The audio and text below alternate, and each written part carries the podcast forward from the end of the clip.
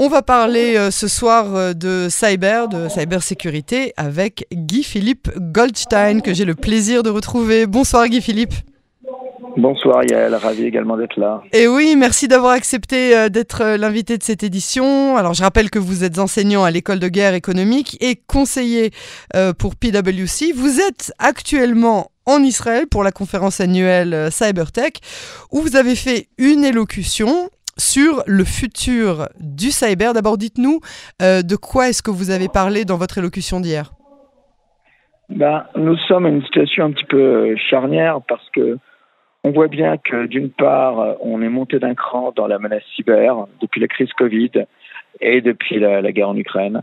Euh, on a en fait une augmentation par un ordre de magnitude qui va être x3, x4, x5, ça dépend les, les analystes, du, du, choc cyber sur les entreprises et donc sur, euh, sur différentes nations euh, euh, technologiques du monde.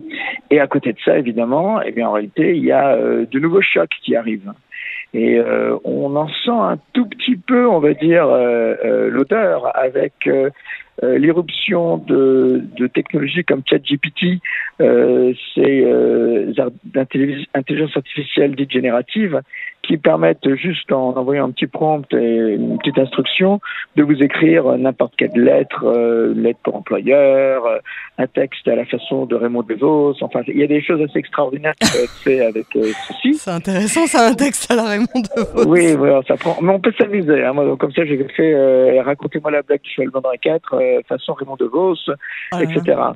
Euh, donc tout est possible. Non, ça c'est fou. Le seul problème, c'est qu'on peut aussi le faire. Euh, Racontez-moi ceci ou cela à la façon d'une administration publique, et donc on peut rendre des messages dangereux avec euh, comment dire une aura parfaitement officielle. Et ça, pour toutes les opérations, on va dire euh, euh, criminel où on vous fait croire qu'il y a un problème administratif, un problème financier de votre banque ou un problème de l'État, il faut absolument cliquer sur le lien et ce lien évidemment, eh bah, c'est le lien sur lequel il faut pas cliquer, cliquer, ben voilà, euh, c'est une des premières applications euh, de ChatGPT dans le monde criminel. Et il y en a d'autres. On sait par exemple qu'on pourrait peut-être euh, écrire des maliciels euh, en utilisant ce type d'intelligence artificielle générative. Et donc là, tout d'un coup, il y a peut-être tout un nouveau public de gens qui vont se mettre à vouloir écrire des maliciels et entrer de cette façon-là dans un monde un peu plus cybercriminel. Bon, donc ça c'est une première dimension, mais ce qu'elle ouvre aussi, c'est la capacité à faire de la manipulation masse, la capacité euh, à avoir ce qu'on pourrait appeler des avatars, des gens qui vous ressemblent et vous croyez qu'ils sont réels et vous êtes en contact sur eux sur vos réseaux professionnels, sur vos réseaux amicaux mais aussi sur vos réseaux romantiques. Euh, et, il y a beaucoup de gens qui peuvent être sur des réseaux romantiques. Et en fait, vous faites croire que vous parlez à une personne, et en fait, derrière, c'est un opérateur qui a plusieurs dizaines de ou centaines ou milliers ou je ne sais quels, puisque ce que l'on voit apparaître, c'est euh, des capacités conversationnelles qui sont de plus en plus euh, étonnantes et, et, l'impression donc presque de pouvoir parler à un être humain. Mais là-dessus, évidemment, un être humain qui pourrait demain être capable aussi de vous manipuler, de vous faire peur, si c'est l'objectif désiré, euh, de, vous faire chanter, de, vous faire chanter, de vous faire parler, donc d'obtenir beaucoup d'informations sur vous et donc après de vous faire chanter, de vous recruter et de vous faire entrer dans une chaîne d'exploit, par exemple.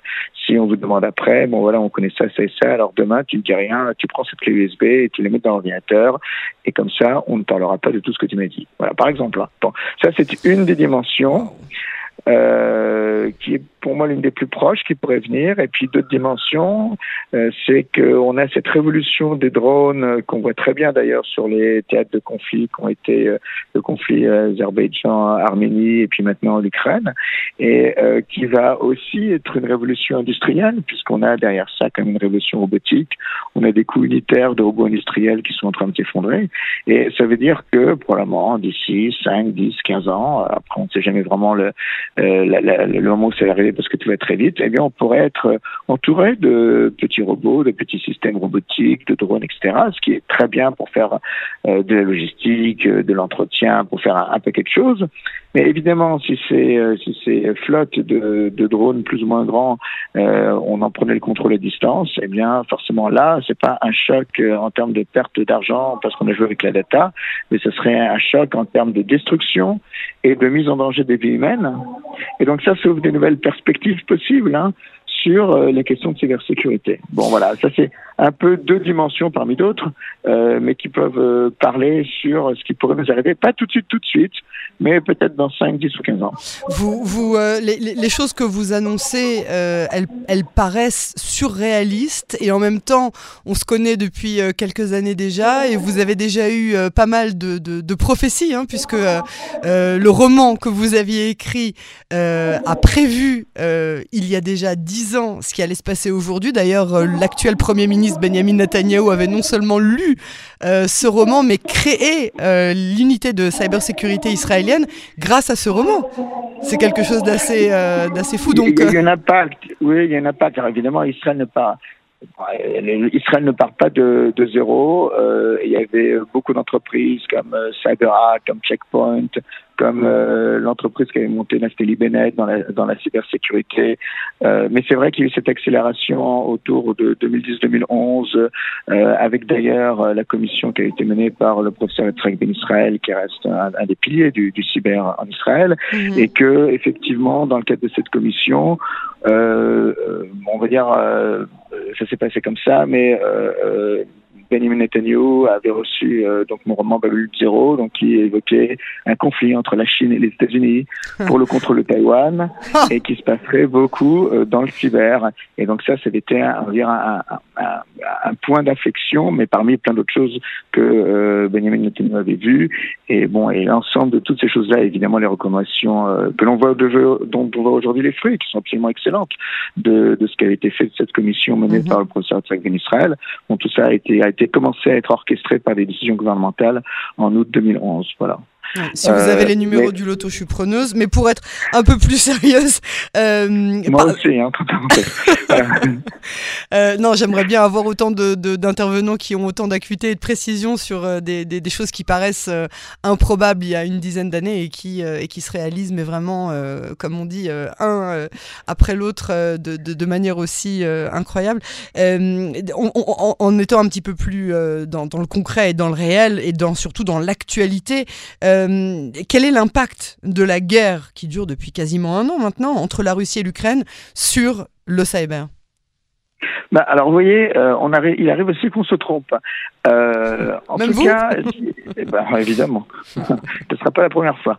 Euh, oh, euh, mais euh, dans une des, alors une des entre guillemets prédictions qui était dans mon roman et d'ailleurs qui a été portée après par quelqu'un d'important qui est le professeur Robert Jarvis à Columbia University, qui avait développé un modèle sur les relations internationales par rapport certains types de technologies que j'avais utilisé dans un papier de 2013 et que lui-même a utilisé évidemment dans son propre papier de 2020 on arrivait un peu à des conclusions, on va dire, similaires, à savoir que euh, les armes cyber, parce qu'elles donnent en gros l'avantage de l'attaque, pourraient rendre euh, le système international beaucoup plus instable euh, et seraient des armes dominantes. Euh, c'est pas exactement ce qu'on a vu en fait avec euh, la guerre en Ukraine. Et ça, c'est un point assez intéressant.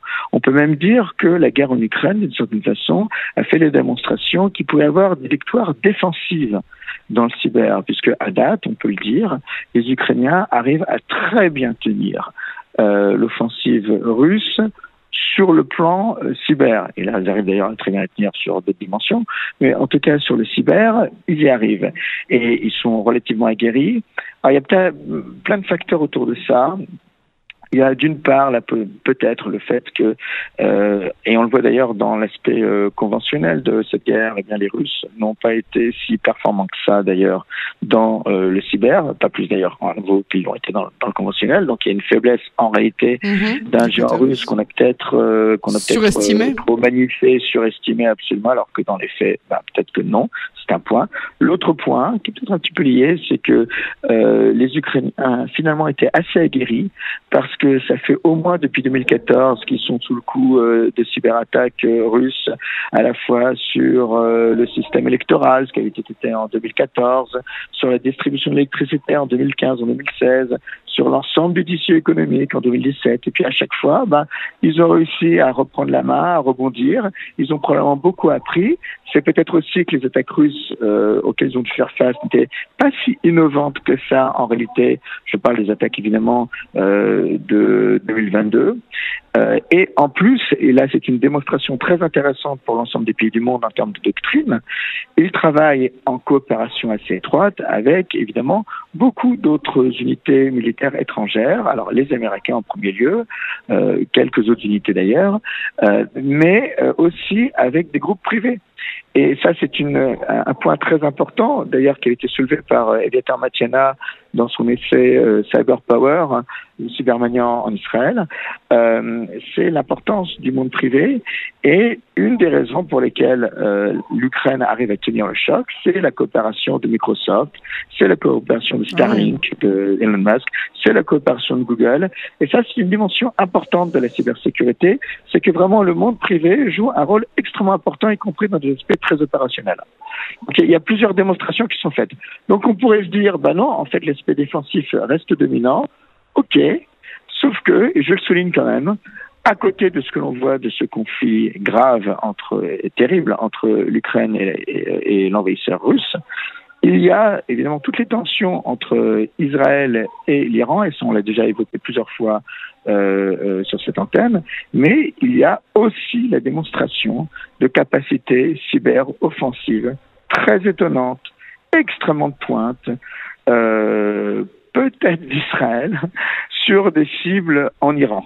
Hmm. Et j'ai en tête à la fois évidemment le fait euh, de la capacitation du terminal portuaire de euh, Sheikh Raji dans le port de Bandar Abbas en mai 2020 avec peut-être une opération qui a été réalisée extrêmement rapidement, ce qui pour moi a été euh, la démonstration d'une très forte maîtrise, peut-être du côté israélien, ou encore, ou encore l'attaque qui a eu lieu pas plus tard que l'année dernière, juste avant Cyber Week, contre trois aciéries euh, en Iran, qui est comme le dixième producteur mondial d'acier, contre le monopole euh, donc, national, où on a été capable de faire exploser des fourneaux de l'intérieur et en prenant le contrôle des caméras de vidéosurveillance de façon à le filmer par les propres caméras de vidéosurveillance de l'usine. Et en plus en jetant, on a fait attention, nous les gars, à ce qu'il n'y ait pas de victimes civiles qui pour beaucoup, beaucoup, beaucoup d'observateurs est la signature d'une opération militaire occidentale où évidemment on évite toujours les dommages collatéraux, et ce qui montre bien en fait une capacité opérationnelle occidentale euh, d'être capable de frapper des installations industrielles de façon extrêmement précise. Et tout ça, c'est une démonstration assez étonnante et très forte de ce que sont capables de faire les Israéliens. Donc peut-être les Israéliens. peut-être. Hein, on reste bien évidemment euh, dans, dans, dans l'évasif. On n'a pas de preuves. On n'a pas de preuves et puis surtout on n'est pas là pour mettre, euh, on n'est pas là pour pour pour incriminer qui que ce soit ou mettre à mal des, des, des, aspects sécuritaires qui sont vraiment très très très importants et qui doivent rester un petit peu dans cette politique de de non déclaration. la maturité de ce marché, où est-ce qu'elle en est? Alors ça c'est un autre, euh, c'est une dimension. Hein. Euh, alors il y a quelque chose de très paradoxal puisqu'on voit un marché qui continue à augmenter fortement. Euh, donc on pourrait se dire bon c'est génial, c'est un marché en bonne santé. Mais le fait même que ce soit un marché en bonne santé, c'est aussi les démonstrations que d'un point de vue doctrinal, on va dire, on n'arrive toujours pas à réellement bien cadrer, limiter ce risque cyber. Et euh, c'est un petit peu évidemment la démonstration qui a été faite au cours des euh, deux, trois années euh, de Covid, où on a eu une explosion hein, du nombre d'attaques, mais on a beau mettre de l'argent dans la machine, on n'arrive toujours pas vraiment à contrôler la situation. Donc, ça pose un, un vrai problème paradoxal. Et là-dessus, il y a de nouveaux espaces qui sont en train de s'ouvrir, en particulier dans un domaine, et on commençait à l'évoquer avec ChatGPT, un domaine qui est absolument extraordinaire, euh, où là d'ailleurs aussi, hein, je veux le dire, euh, professeur Fragment Israël et Gatar Matiana ont, ont l'intelligence de, de, réfléchir très en amont, qui est celui de l'intelligence artificielle, justement. Et euh, mais ce qui est intéressant, donc, c'est cette intelligence artificielle qui risque de transformer beaucoup de choses, y compris d'ailleurs la, manière de programmer, euh, et ça on le voit aussi avec ChatGPT. Eh bien, évidemment, elle-même, euh, elle n'est pas neutre par rapport à ces questions cyber. Elle-même offre des failles et des vulnérabilités. Donc, on voit comment à chaque fois qu'on a une révolution technologique qui apporte beaucoup de bienfaits, eh bien, il y a à nouveau une nouvelle dimension cyber qui apparaît.